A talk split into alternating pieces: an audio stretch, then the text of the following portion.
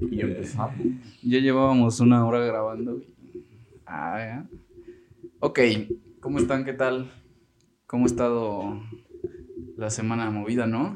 Hubo muchas Movida, cosas. Caluroso. Mucho 8 de Hubiera marzo. estado más productiva si hubiéramos hecho más clips, pero este no pasó. No sucedió. No te apures. No sucedió. Este. Sucede que no Fue. Sucede que alguien no cumplió con su única tarea. Fue 8 de marzo. ¿Yo? Y. es- No me recordaron. no me mandaron nada, vi los videos en crudo, pero no hay que hacer listas. Hubo, hubo marchas esta semana, estuvo bastante cool. Yo creo que por ahí tendremos que grabar algo también. ¿Grabar marchas? Grabar marchas. ¿Va a haber una marcha? ¿A poco ¿De de de algo que te gusta? ¿De qué? Marcha sobre la familia. Ah, uh, ya fue la marcha del INE, ahora me toca ir a la marcha de la 15 de marzo. Creo que sí alguna vez llegué a ir a una de esas marchas. Tengo ganas de ir a una marcha de Digo, porque lo dieron de anuncio hoy domingo este, en el servicio de mi iglesia y que van a marchar creo que todas las... eh, los representantes de alguna comunidad este, religiosa, yo creo que más enfocado al lado cristiano, que es creo que el que más defiende. con, con los panistas hasta adelante. Ajá. Sí, a defender a la familia. Bueno, tengo muchas ganas de ir a, a una marcha. A una marcha feminista se, se ve que se ponen buenas. Eh, pero bueno, ya hablaremos de eso ya en, en otro, en otra ocasión porque es un tema que nos puede llevar otra hora de, de programa. El día de hoy este, se programó un, un tema que yo creo que antes de empezar estaría bien aclarar que, bueno, por lo menos yo no soy más que un entusiasta, poco menos que un entusiasta de la música. Por dos. No, este, no te puedo decir, sí, es que todas sus canciones están en fa sostenido menor y entonces tienen unos, o sea, no, güey, ¿no? Pero, pues, por lo poco que sé, creo que con lo poco que sé o sabemos podemos, este, sacar aquí, sacar adelante el tema, ¿no? Pero yo creo que en cuanto a la poesía que tiene, ahí tal vez se puede indagar un poco más. Menos. No, digo, tenemos Ah, a bueno, alguien ustedes- que nos puede sí, guiar un poco sí. más en esa, en Este, esa área, yo creo. Puede ser, puede ser. lo. Entonces, Lo intentaremos. Lo a ver, No. eh, enseña qué, qué, qué- qué traes hoy, tu Pues juguete. mira, ahí que lo enseñe en medio, El- a ver si se alcanza a ver, si no hacemos un intento de zoom, es el poeta Halley El poeta de Halley. Love of Lesbian. Efectivamente, ese. No sé si es eh, de alguna forma su último álbum de estudio, porque no he checado lo último. Sé que está el gran truco final, que es un álbum, pero es un concierto Es en un vivo, concierto en vivo, ¿no? eh, recopilación No de varias otro, canciones. En viaje hacia la nada. ¿No son, este, sencillos? Creo que han sacado sencillos. Sé que vi por ahí un sencillo, creo, de una película en donde era como el tipo soundtrack. Eh, pero fuera de ahí no estoy muy seguro si ah, desconozco esa parte, si el poeta Halley sea el No, último. creo que tenían. Si no, aquí en. Spotify o así lo googleamos. Pero a ver, ¿quién toca, quién canta esa, esa, esa música? Bueno, es Lobo Lesbian. Son dos mujeres. Dos mujeres lesbianas.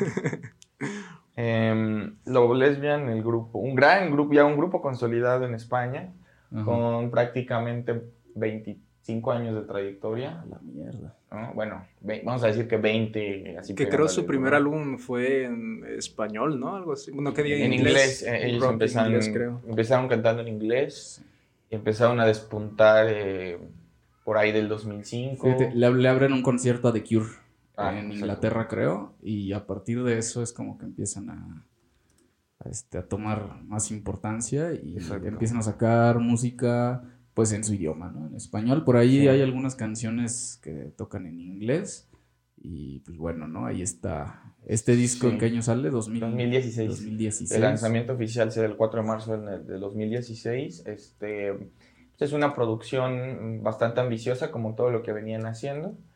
Y eh, bueno, según la crítica, es el disco que es el que consolida a, a Lobo Lesbian y a Santi Balmes, el, el vocalista y letrista, pues como una banda madura.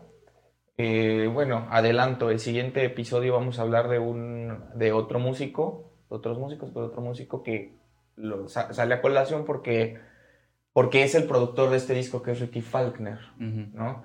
Eh, Ricky Faulkner, eh, bueno, es todo un mito en la escena indie eh, del rock en español y eh, pues con la gran novedad de que en este disco, o este disco tiene la participación, ¿no? De... ¿Cómo se llama? ¿El que el poema? ¿El que quién? El- Ah, eh, este, Cerrato. Eh, Juan Manuel Serrat. Serrat. Juan Manuel. Serrat. Iba a decir otra pendejada, pero... Entonces, pues es un disco pues maduro, son 13 pistas. Mm. eh, una duración de 70 minutos y pues bastante conceptual, ¿no? Sí, que de hecho se puede decir que es casi dos discos juntos, dos discos en uno, por la misma duración de cada canción. Sí. Que creo que andan rondando entre los seis minutos, si no es que más, casi todas las canciones. Y, excepto este, Psiconautas, que es dura como nueve. Ajá. Yo creo que es interesante cuando una banda ya se da la libertad de sacar música de, de esa longitud, ¿no? Porque, bueno, como estaba, como se acostumbró muchos años el formato de radio, pues bueno, ¿no? Limitaba bastante a las a, los grupos musicales al momento de escribir su música, ¿no? Por ahí tú alguna vez me comentaste, ¿no? Que de repente en la radio como que adelantan un poco, le ponen un poco... Ah, sí, de hecho eso creo que lo escuché en una entrevista que le hicieron a Charlie Puth, en donde decía él que él, como tiene oído absoluto, logra diferenciar entre si una canción está en una tonalidad o está en otra. Mm. Eso quiere decir que en la radio, al tratar de ganar segundos, este, lo que hacen es adelantar casi imperceptible para el oído común, este, los adelantan, pero ya cuando uno que tiene oído absoluto lo logra escuchar, logra ver esa diferencia, como que tiene una tonalidad por lo mismo de que va un poco más acelerado. Sí. Ok. Sí, sí, sí. Y por ejemplo, creo que no sé si, eh, corríjanme si me equivoco, ya había muchas bandas que escribían canciones de muy largas, ¿no? Por ahí tienes en el, en el Jardín del Edén, que es una canción de los 60 que dura como 17 minutos aproximadamente, pero obviamente no son pistas que te ponen en, la radio, ¿no? Y en este sentido, más adelante, este Queen, cuando saca la, la canción, ¿cómo se llama esta que todos conocen? Bohemia. Eh, esa canción dura como 7 minutos también que era un pedo, ¿no? Que, que, la pudieran sacar, tuvieron problemas con, con, sus productores precisamente por la longitud de la canción, ¿no? Y es que en ese entonces, pues, todo esto de, de las cintas en lo que se graba, de alguna forma, pues, tiene un costo. Y no es como a, día de hoy en donde si te equivocas, otra vez lo puedes volver a hacer de alguna forma. Sí, y, y en este sentido, ya una banda, digo, también por las facilidades y yo creo que también porque ya saben que están consolidados, que, que tienen la, pues la posibilidad de escribir un disco así de conceptual con pistas largas y que saben que la gente va a escuchar, ¿no? Entonces yo creo que en ese sentido le da pues un plus al disco, ¿no? Sí, porque yo creo pasar de discos como 1999, maniobras de escapismo, este cuentos, ¿qué? cuentos chinos Japón.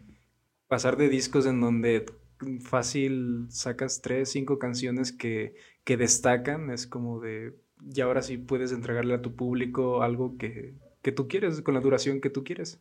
Eh, es lo que, lo que digo, y hasta ahorita como que lo estoy hilando, ¿no? Que precisamente se me hace como un disco de un músico para músicos. Se me hace que trae cosas, digo, yo, yo no lo entiendo, repito, yo no sé, sé poco o nada de música, pero pues por lo que he sentido y por, lo, por cómo lo escuché, me parece que no es un disco pues que te sientes, ah, lo voy a poner, porque yo lo escuché cuando iba manejando, ¿no? Lo voy a poner mientras manejo y como que no te da esa sensación, ¿no? Sabes que te tienes que sentar y analizar cada pista y pues, yo creo que por eso es... Sí, también hay, como algunas críticas que comentan precisamente este punto en que no nada más es escuchar la música como una balada pop, sino que uno debería, en cierto sentido, o sea, como que la, misma estructura te obliga a leer la letra. Claro.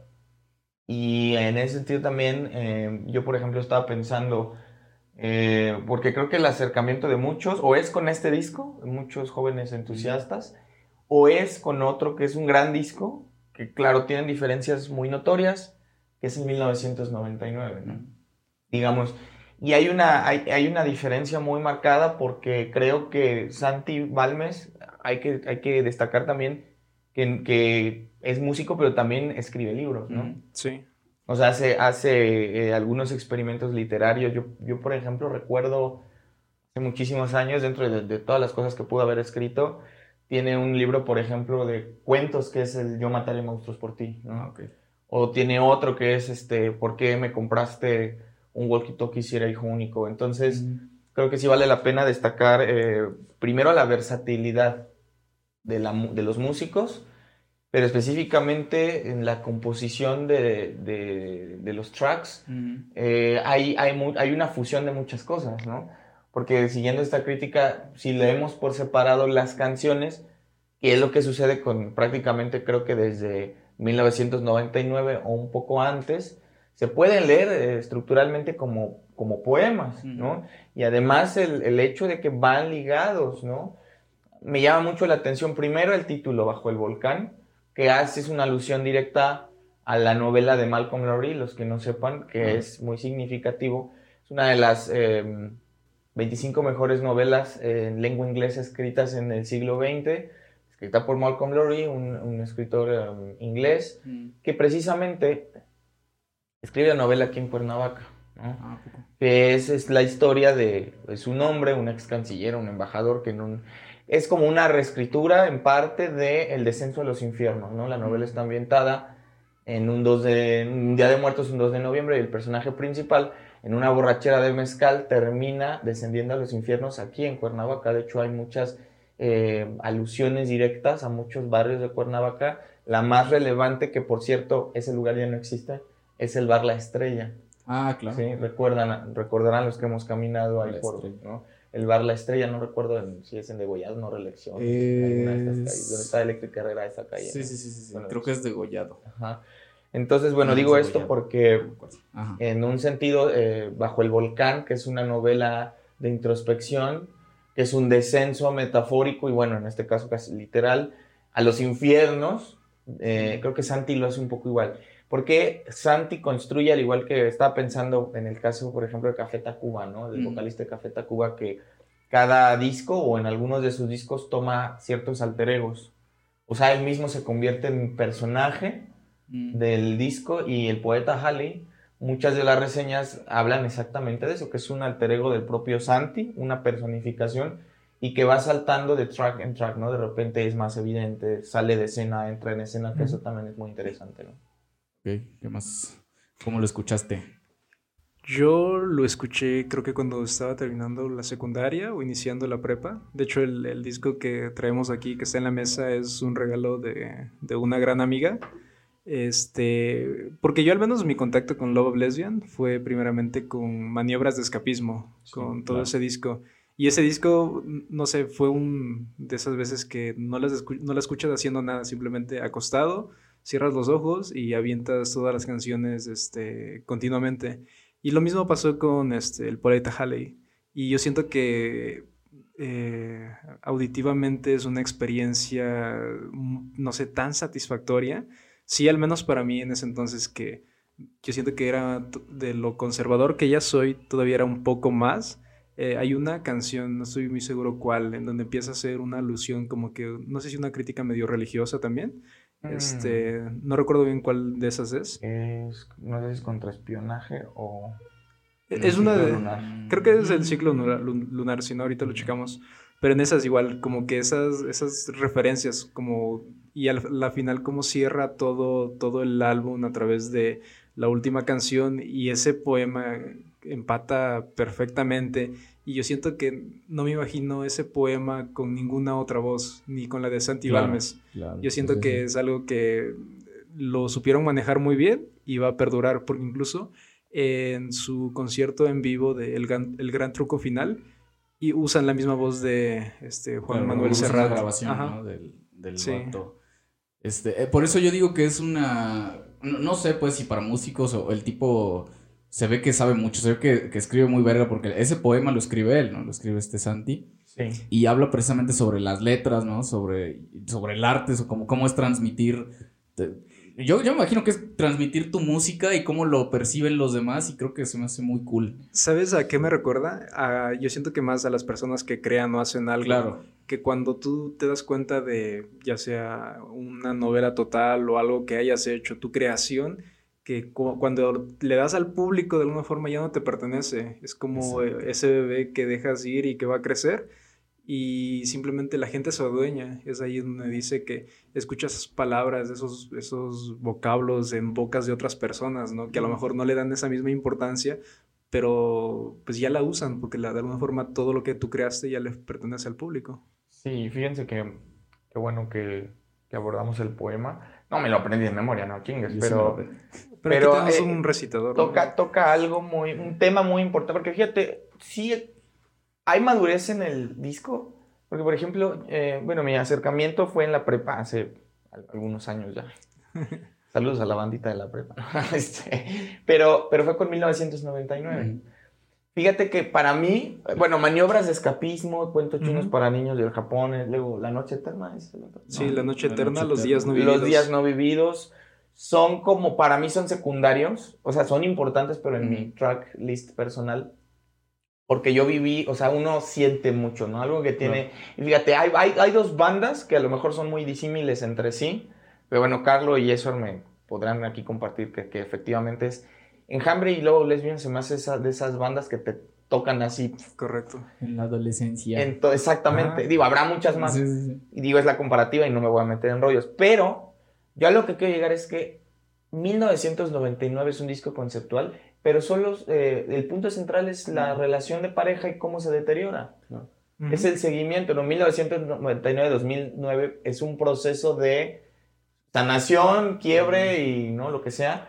Pero aquí, Santi Balmes yo creo que va al cuadrado, güey. Claro. Porque ahora es, explica no nada más el tema del amor, desamor, que es como cliché, sino que se mete con otras cosas, se mete con la moral, Ujú. ¿no? Se mete con la imposibilidad, el descubrimiento del yo, y con cosas que técnicamente son interesantísimas. Por ejemplo, el poema de Seurat es metaliterario, es decir, Claro. explica la misma literatura, ¿no? Así como hay unos versos, hay adverbios llenos de frío. O sea, el tipo empieza, Santi Balmes como que es la, se, em- em- se empieza a, a renovar, a- o sea, es, es un disco donde explica cómo escribe un disco, donde Mm. escribe música, donde escribe un poema Ujú. y explica cómo escribe. Entonces, esta, este, este juego de espejos, que eso sería, ¿se acuerdan que hablábamos hace algunos episodios de Inception, ¿no?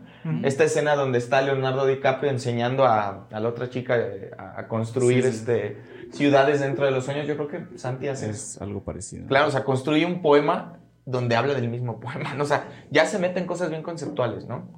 Y es como lo, lo que quería decir al respecto. Sí, pues usa este personaje de, del poeta El Halley poeta. para expresarse a sí mismo. Y lo curioso, digo, si pueden ver igual en YouTube, tiene, creo que en el mismo canal de Love of Lesbian, tienen el documental de cómo crean el proceso creativo, bueno, de las últimas semanas de todo este álbum.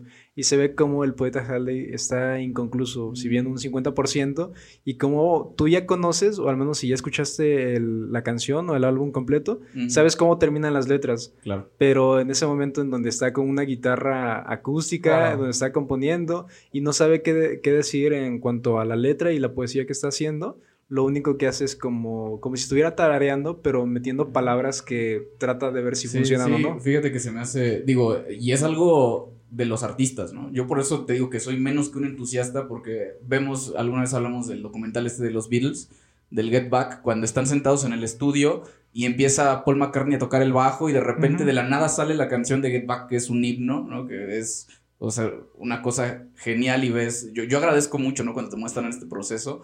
Porque es meramente de artistas, ¿no? Dice el vato, yo llego con la canción ya con una, con la idea de lo que quiero y con el esqueleto, pero ya en el estudio es donde la pulo, ¿no? Y entonces eh, estás, si, si puedes ver ese, ese video, ese pequeño documental, se ve bastante cool como el tipo empieza a tararear y dice, ¿sabes qué? Siento que aquí me sobra una sílaba. Ah. Y entonces el güey piensa, me, me, me recuerdo mucho al cuarteto de Nos cuando dice este vato que es bastante fácil, o bueno, entre comillas, escribir música en inglés, ¿no? Por el pedo de las sílabas, ¿sí? Don't, don't, don't, o sea, todos tienen menos de dos, tres sílabas, ¿no? Entonces de repente escribir en español y transmitir las emociones en español puede volverse un tema complejo el- en el momento de que a ver si entra esta frase completa dentro de este verso y estás viendo en el video, estás viendo cómo Santi está intentando encajar ese pedo, ¿no? Y al final ya sabes cómo, cómo va la canción, tú lo dijiste, ¿no? Ya, si ya escuchaste la canción, sabes qué dice en ese momento. Pero viéndolo construir, ese, a- acabando de construir ese esqueleto, ya materializarlo, yo creo que es lo que tiene muchísimo valor y que pues los artistas lo hacen. Sí, y es que siento que en cada uno de sus ah, álbums que ha, que ha hecho tiene canciones icónicas en el punto de que tiene mucha letra, es decir, la melodía y todo está bien, pero siento que es más la letra lo que, lo que transmite. No sé, puede ser la de Toros en la Wii, de La. Noche Eterna, puede ser incluso también 1999, tiene varias ahí que, que podría decir que son así como la del poeta Halley, que pueden ser el estandarte en cuanto a letra, a la cantidad de información que te transmite, así como lo hablábamos creo que el capítulo anterior o hace dos, sobre el rap, ¿no? De cómo Claro. en tan pocos minutos logra construir toda una historia. Sí, y fíjate, ahora que lo mencionas, eh, es curioso porque 1999 empieza con una canción espectacular que es Allí donde solíamos gritar. Eh, hay una entrevista que da Santi acerca de la canción donde él dice, o sea, que a mí me pareció muy interesante, donde él dice es que allí donde solíamos gritar, estamos hablando del 2009, Ujú. dice, la canción era un recuerdo, una, pues sí, como es el arte, una reescritura de un recuerdo, bla, bla, bla, dice, pero se convirtió en un lugar. ¿Eso qué quiere decir? Para mí el poeta Halley es, Santi ya no nada más trabaja con recuerdos, o sea, el vato es como si fuera la cuarta dimensión, porque él, la música, la letra, la, o sea, es como si, la, como si el disco para mí fuera como uno- un monstruo, un objeto viviente, güey un objeto viviente que se sostiene por sí mismo. Por eso puede tomarse las licencias de jugar con el mismo lenguaje, güey. ¿No? Hay algo que, bueno, antes, Santi me parece que pertenece a una dinastía de músicos muy talentosos. Ya hablé de Ricky Faulkner.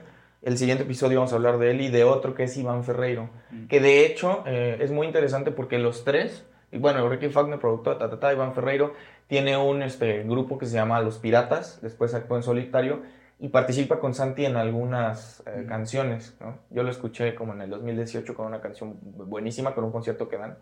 La canción es El equilibrio es imposible, pero a lo que voy es, la relación entre estos tres músicos es como, son músicos eh, que ya construyen como, ya hacen como, como teoría, güey.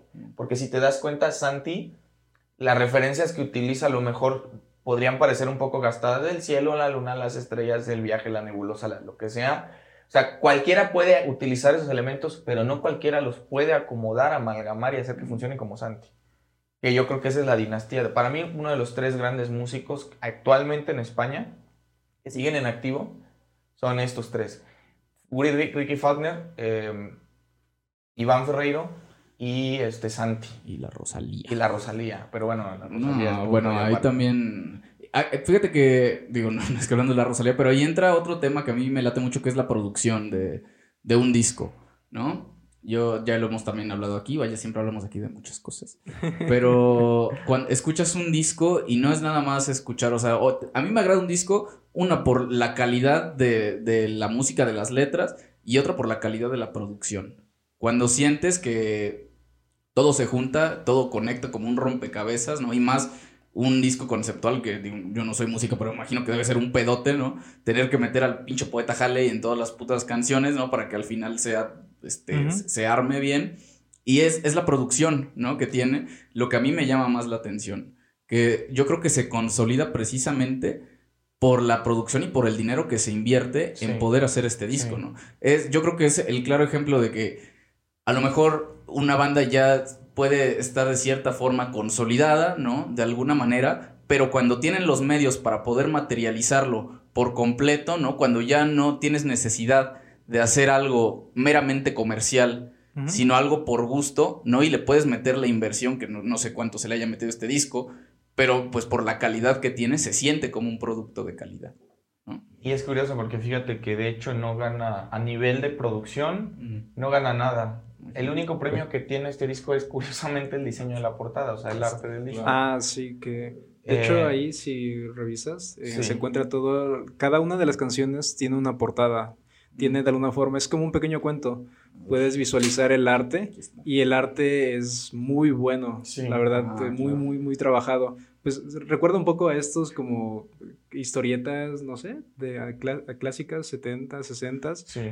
y Claro. muy buen, muy buen detalle Como- cada uno. Fíjate que, mm, bueno, nuestro abuelo, el, bueno, no sé si será abuelo, ¿no? Abuelastro, se dedicaba, digo, como fue pintor en los setentas, estaba como esta idea de, de cómo va a ser el futuro, ¿no? Y por ahí tenía pinturas medio raras de unos, hasta se parece esta mamada, a lo mejor si, si encuentro la fotografía, pues se la paso, ¿no? Pero esta idea de cómo, cómo van a ser el futuro, los coches y eso, y las, las ilustraciones lo, lo muestran bastante bien, ¿no? Espero, no sé si Sí. se alcanza a ver, por ahí se puede Si ver. no, metemos una foto Si no, por algo. ahí metemos una, foto donde una se vea. Ajá. donde se pueda ver, ¿no? Los robots, ¿no? Cómo, cómo iba, cómo iba a ser. Y este disco lo, Y, de hecho, cool. digo, generalmente algunos artistas actualmente creo que se ha vuelto parte de los coleccionistas el sacar discos en vinil que Mm. logran hacer pequeñas colecciones.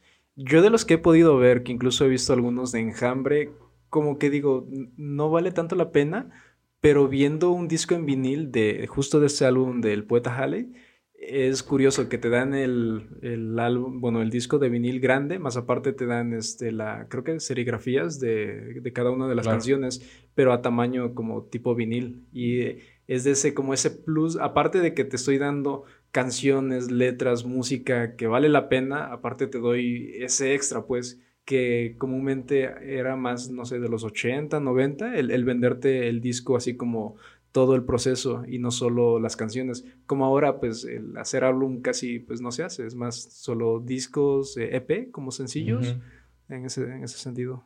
Sí, fíjate que otra cosa que me llama la atención es el rollo de la ciencia ficción, güey. Mm. Eh, paréntesis, yo estas semanas he escuchado, bueno, a propósito del poeta Halley, yo ya tenía mucho tiempo, la verdad cuando salió el disco yo, yo dejé de escuchar Love Lesbian como cinco años así de, de corrido, ¿no? Mm. Cuando salió el disco yo no le puse atención y realmente tiene un poco tiempo que yo volví como por esta añoranza a volver a escuchar a la banda. Pero fíjate que algo que me llama mucho la atención es eh, uno de los tópicos más repetidos, eh, digamos de unos años para acá, unos 5 o 6 años para acá, es la ciencia ficción en las letras. Yo les comentaba al, al team que eh, uno, em, me parece interesante, por ejemplo, eh, que los músicos, estos tres específicamente y cuan- unos cuantos otros, empiezan a utilizar referentes de la cultura más popular. ¿no? Por ejemplo, Iván Ferreiro, adelanto, eh, hace un disco extraordinario que se llama, lo comenté también breve, Historia y Cronología del Mundo, nada más lo retacho. Y él lo que hace, que es lo mismo que hace Santi, es que él empieza a abordar episodios de su vida a través de películas de los 80. Por ejemplo, una de esas películas se llama Depredador, la, Ah. la película famada, y no habla de la película Depredador, sino que lo que hace es que relaciona esta, ¿no? O sea, canciones, películas, libros. Por ejemplo, tiene una que no es de ese disco, también lo comentaba antes, que se llama Fahrenheit 451. Mm. Entonces, lo que quiero llegar es que Santi me parece que hace lo mismo.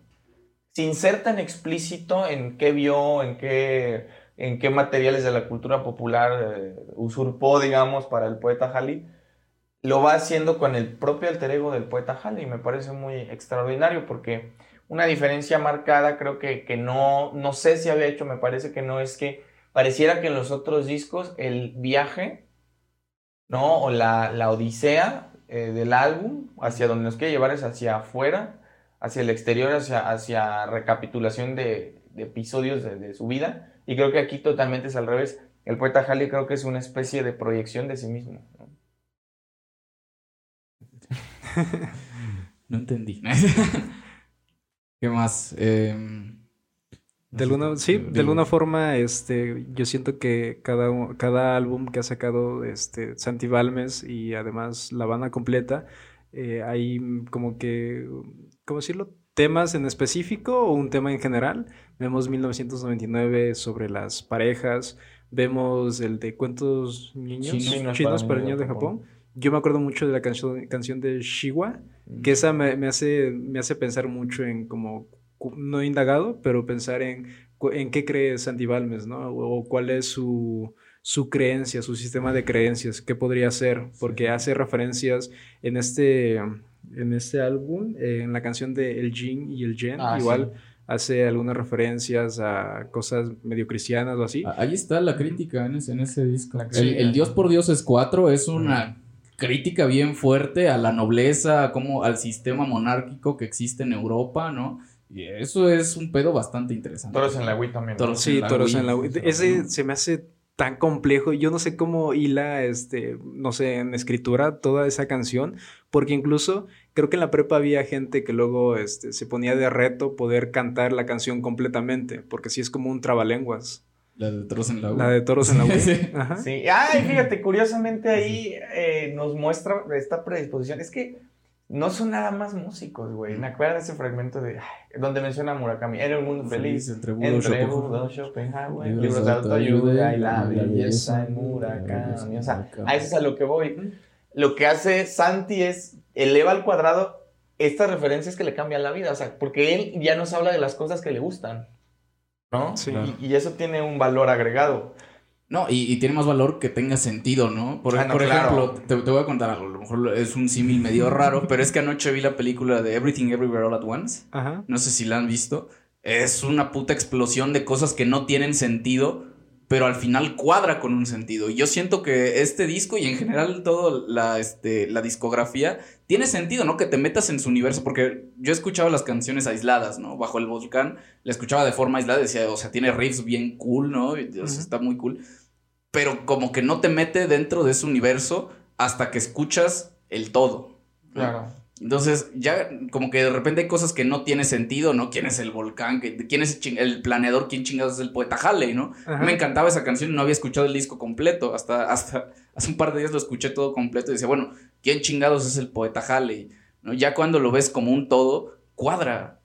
E, eso es lo que se me hace bastante cool, ¿no? Que puedas escuchar una obra, ¿no? Porque yo creo que el disco puede evaluarse por sí mismo un todo como una obra completa, ¿no? Como podríamos leer un libro, ¿no? Como podríamos ver una película, que si la ves por partes a lo mejor no te cuadra, pero ya una vez que consumes el todo, ya tiene sentido, ¿no? Entonces yo creo que eso es lo que hace que, para mí también le dé un gran valor.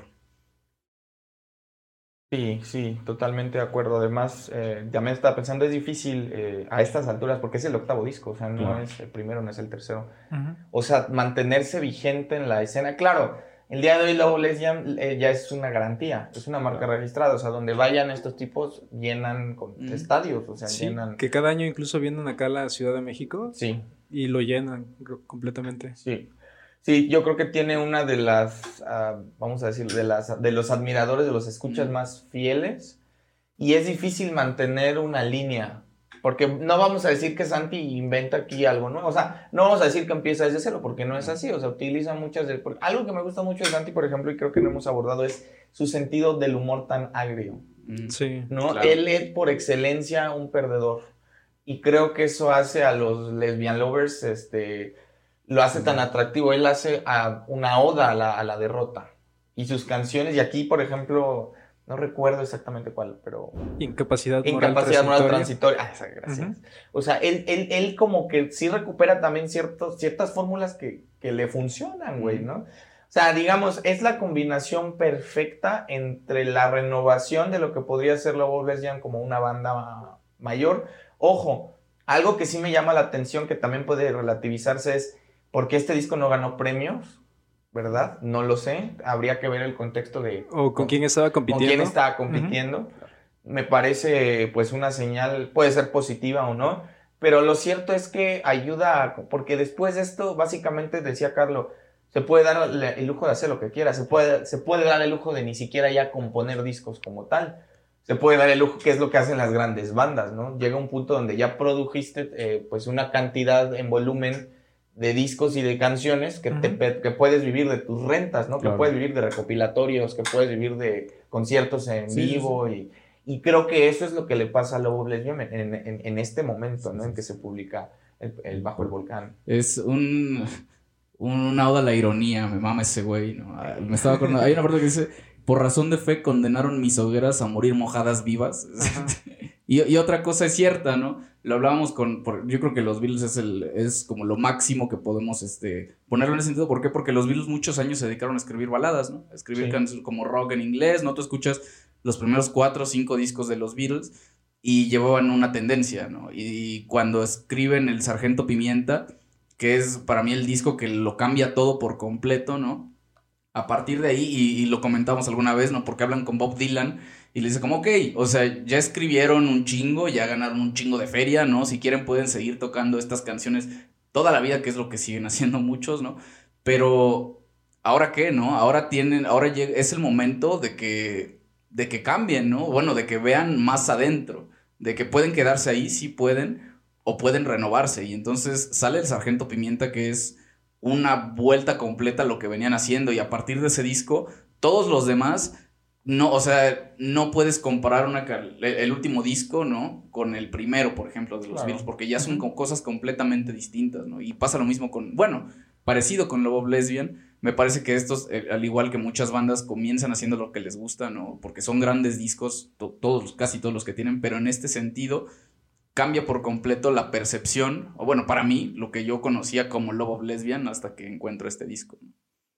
Sí, de alguna forma toman las libertades. No hablamos de que no es el primer disco, que el primer disco pues espera la carta de presentaciones de todos, el segundo tratar de superar al anterior y el tercero a lo mejor el resumen de estos dos juntos, si no hablamos de un disco totalmente cuarto, quinto, no estoy muy seguro, pero ya más este, consolidado en donde ellos deciden hacer lo que quieren, darle la duración que quieren y no dividir el, el álbum como tal en dos discos que puede ser comercialmente a lo mejor serviría, ¿no? Para ganar más dinero, pero darle el tiempo necesario a cada canción y meterle de alguna forma toda la creatividad a cada uno.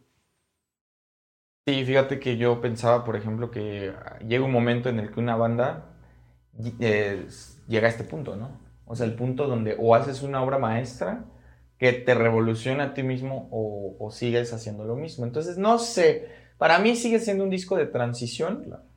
O sea, no, no estamos diciendo que sigue siendo maniobras de escapismo. Pero sí creo que es como, yo creo que desde mi muy, personal punto de vista le hace falta otro disco. O sea, yo creo que este disco es como el momento en el que puede migrar hacia otra cosa si es que lo consigue, porque también vamos a decirlo así, que es lo que le pasó a muchas bandas de la época, ¿no? Por ejemplo, bueno, no de esta época, ¿no? Pero por ejemplo, Héroes del Silencio, se me ocurre, ¿no? Que llegue el momento donde Héroes del Silencio se agota a sí misma y aparece Bumburi en solitario. ¿Qué es lo que sucede? ¿Qué es lo que sucede, por ejemplo, Soda Stereo?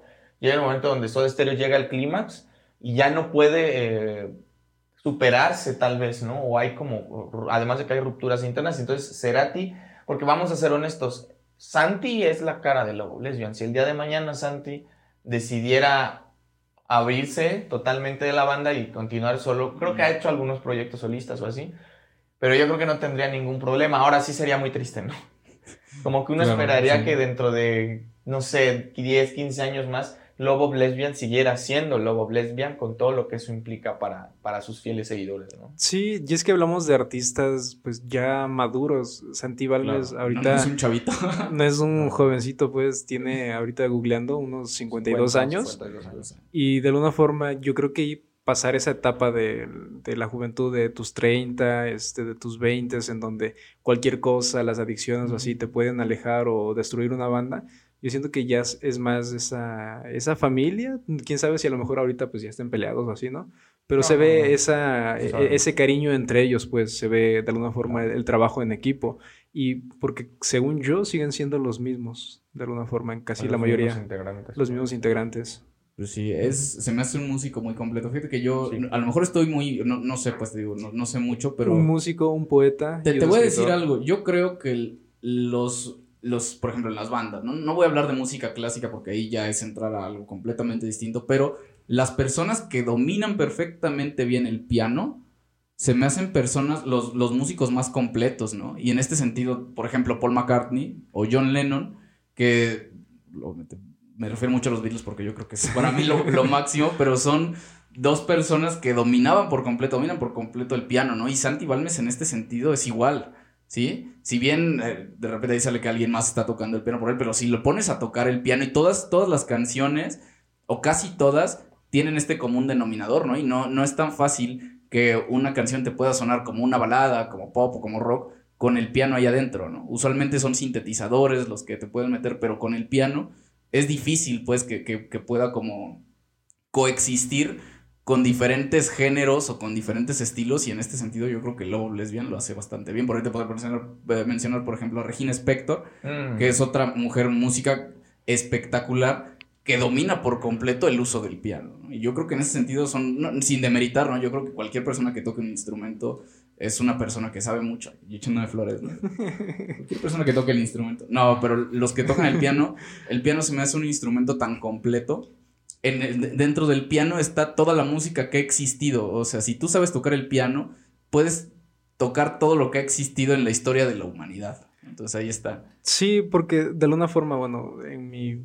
poco conocimiento sobre la música, el instrumento que de alguna forma es más sencillo lograr que alguna que dé una nota y que la nota suene bien. Claro. Sin meternos en el piano, un piano de cola, es el teclado. El teclado es eléctrico que de alguna forma tú le pones el volumen, le das a encender, tocas un do, una nota do, una nota do. y te da la nota do, la nota do perfecta que te puede dar el teclado. En cambio, te metes a la guitarra y hablas de posturas, hablas de qué, tanto haces que la guitarra suene o así. Se interfieren diferentes cosas. Si te metes al violín, ya ni siquiera tiene separación de trastes. Ahí es cuando te das cuenta que la gente anota sus notas en más o menos en qué posición va. En cambio, el, el teclado el piano es otra cosa, pero el teclado te da esa libertad de alguna forma de poder dar notas o así. Incluso si tú quieres aprender a cantar, te da esa comodidad, esa facilidad de que estás escuchando la nota tal cual es, es exacta. En cambio, en la guitarra tienes que afinarlo, si no lo afinaste bien, dependes de más variantes de alguna forma. Pero aún así, a pesar de que tenga esa facilidad en cuanto al sonido, difícilmente hay gente que domine, ya sea para tocar jazz o tocar algo más complejo, y vemos como artistas como estos, como Paul McCartney, como Santi Balmes, que de alguna forma lo tienen, tienen esa facilidad de componer, ya sea en un piano de cola, en un teclado sintético o un sintetizador, o ya sea una guitarra acústica, una guitarra española, que es en donde compone la del poeta Halle. Sí, e, eso te iba a decir, es, es, yo no sé, pues se me hace que los pianistas tienen la capacidad de dominar casi cualquier instrumento. ¿eh? y es que es muy visual, literalmente. Y, lo dices, eh, por tan visual que es, pareciera que es sencillo. Ajá. Pero ya, si a mí me pones un teclado enfrente, te sé tocar dos, tres acordes y medio. Pero es todo un universo, ¿no? Es todo un mapa que tienes que descifrar para que pueda sonar cool, ¿no? Y es algo que, pues, como guitarrista puedes saberte cómo hacer el do y obviamente puedes hacer muchísimas variantes. La clásica de eso de este. Claro, puedes sacar el, círculo de sol y ya estás del otro lado. no, es por demeritar ningún instrumento, por supuesto, pero para mí yo creo que las personas que, dominan y que saben leer la música, ¿no? Porque otra cosa de saber tocar el teclado o el piano es saber leer las partituras, ¿no? Y eso es valiosísimo. Sí, y, el hecho de, así como me imagino a, a, ti te pasa o te pasaba cuando era, dabas tus, este, tus recitabas tu qué poesía o oratoria. Tu oratoria, que de alguna forma no simplemente es hablar y hablar con buena voz, sino es también este modularla, saber qué vas a transmitir, dependiendo en qué parte del texto estés. En el caso de la música también es, no solo es tocar, en un dado caso un cover o algo así, sino es también saber cómo quieres interpretar la canción, es decir, un poema no se lee nada más este, de corrido, sino que también necesita pues eso, necesita ser interpretado. Fíjate que sí, ¿eh? Fíjate que, y, la música es, pues, puede considerarse como exacto, ¿no? Así como las matemáticas, ¿no? Que un 2 más 2 siempre te va a dar 4, ¿no? Si presionas las mismas teclas o las mismas cuerdas de la guitarra, siempre va a haber un do, pero la forma en la que lo transmites, yo creo que es lo que le da vida, ¿no? a una pieza musical. Y en este sentido, estos músicos lo hacen de una forma espectacular. Ya para ir un poco cerrando el asunto, nada más quería recuperar algo muy valioso que se decía, ¿no? Acerca de, los grandes músicos de esta generación, de, músicos españoles. Por ejemplo, pues quedan las recomendaciones, ¿no? Por ejemplo, yo recomiendo mucho Lobo Lesbian, obviamente, Iván Ferreiro en solitario, y hay una mujer extraordinaria que ahorita no sé qué tanto ha producido, que es Sahara, mm. que de hecho todos ellos llegan a, cantar con Santi, ¿no? Eh, Recomiendo también el grupo Egon Soda, que es del productor de Ricky Faulkner, que creo que el día de hoy también es, este, no sé si es bajista o guitarrista en Lobo Lesbian. Eh, sidecars, o sea, se hizo como una especie de mafia en la música española de, de, músicos que escriben similar y del cual pues Santi Balmes es un referente. Claro, hay nuevos grupos, nadie descubre nada nuevo, simplemente se sigue como con esta suerte de tradición. Pero sí considero eh, que el día de hoy tenemos un buen referente ahí, ¿no? Y ojalá, pues en la posteridad podamos, eh, recuperando lo anterior, tomar el poeta Halley sí como el, gran disco de transición del lobo lesbiano.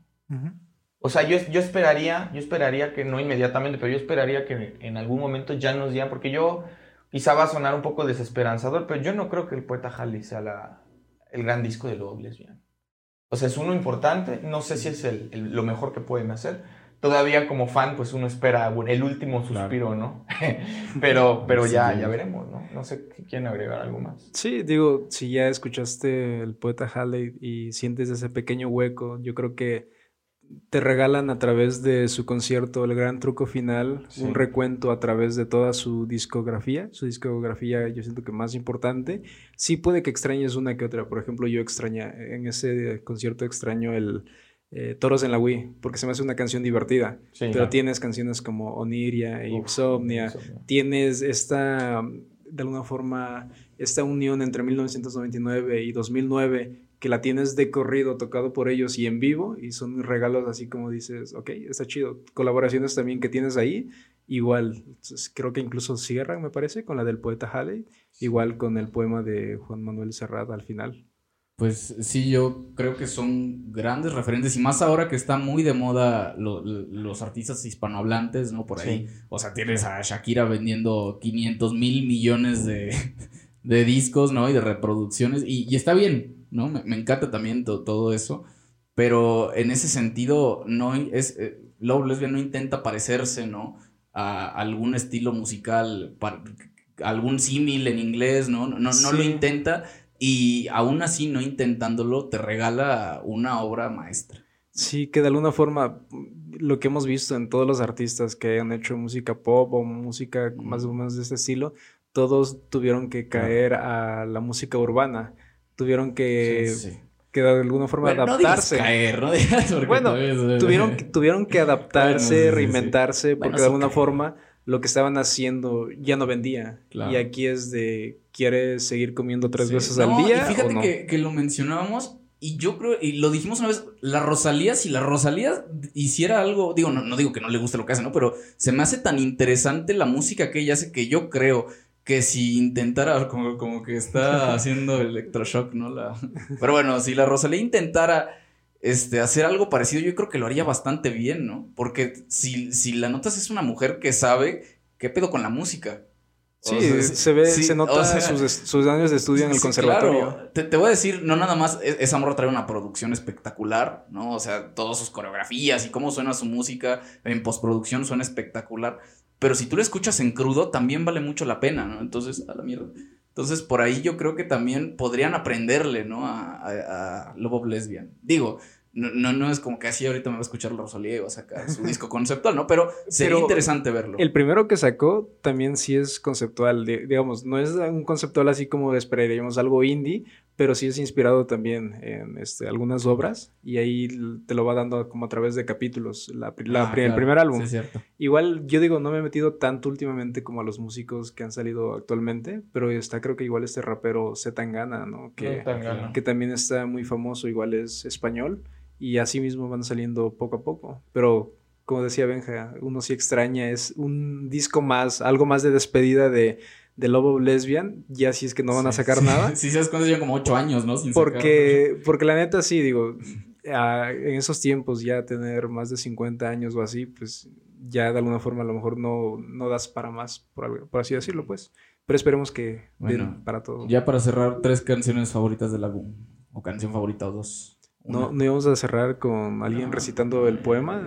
Y Yo, yo escuché que alguien se lo cancela. sabía de memoria. Sí me lo aprendí. Me aprendí de memoria el poema, pero hace un... buen- Todavía me lo sé. Psiconautas, Mm, incapacidad moral transitoria y bajo el volcán. Bajo el volcán, tu amigo.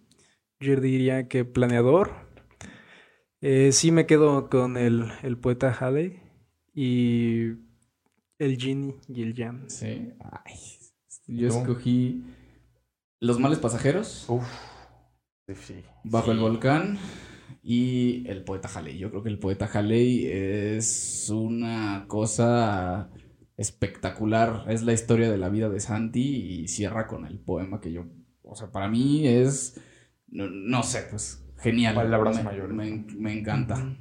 Y con la voz de Manuel Sí, Serrat. sí, sí, sí, o sea, que se haya tomado Sí. la molestia de decirle, yo creo que también tiene mucho que ver con que, con esto de lo mismo que habla el poema, ¿no? De ir abandonando, ver cómo los demás adoptan tu arte y las cosas que tú haces, y el escribir un poema y decir, ¿sabes qué? Quiero que tú lo digas, yo creo que tiene mucho que ver también con el concepto, ¿no? Y, y yo creo que más para este tipo de fans que tiene Love of Lesbian, que sí son fans, pues de alguna forma de esos que te tocan en prepa, secundaria. Sí, de años. o sea, muy, muy intensos. muy intensos, muy- y que de alguna forma te dan una sobrelectura de lo que puede significar o incluso en los conciertos, no sé, como gente muy intensa y darte cuenta que tu obra, que a lo mejor para ti no significa exactamente lo que ellos lo interpretan, pero pues ya le pertenece al público. claro, es como, digo, ya por eso la, la canción de José José el Triste, ¿no? Que obviamente José José no escribió, creo que nunca escribió una sola canción José José, No. pero esa canción tú la, claro que la, oyes el nombre y piensas en José José y sabes que no le escribió él, la persona que le escribió, que haya tenido pues el valor de decir, sabes que yo quiero que tú lo interpretes, es parecido con este poema. Yo lo escribí, quiero que tú lo interpretes. Y es bastante cool. Se agradece bastante. Bueno, pues ya podemos cerrar con esto. Este, nos estaremos viendo la próxima semana. También analizaremos otro disco. Bueno, analizar, vamos a hacer un, mix. Vamos a hacer un mix. Vamos, el siguiente, la siguiente cápsula por eso me adelantaba, va a ser Iván Ferreiro y Egon Soda. Ah, bueno, eso. Una selección ahí. Esa cosa vamos a hacer. este, si llegaste hasta aquí, pues nada te cuesta Suscríbete, este, prometemos más clips, este. sí, ya, ya quejarte Mea culpa, pero ya. Y aquella persona que no le contesté en Instagram de que subiéramos el capítulos completos, se intentó, pero el archivo ah, pesa... Ese, es mi amigo Aldo, Pesa más de 10 gigas. Un abrazo pero fuerte, lo intentamos. Se va a hacer lo posible, al menos por partes o así, tratar de hacerlo. Estamos trabajando en cuestiones técnicas, atendemos a sus sugerencias y gracias por seguir compartiendo, comentando y suscribiéndose. Gracias. Bye. Bye. Acojo en mi hogar. Palabra.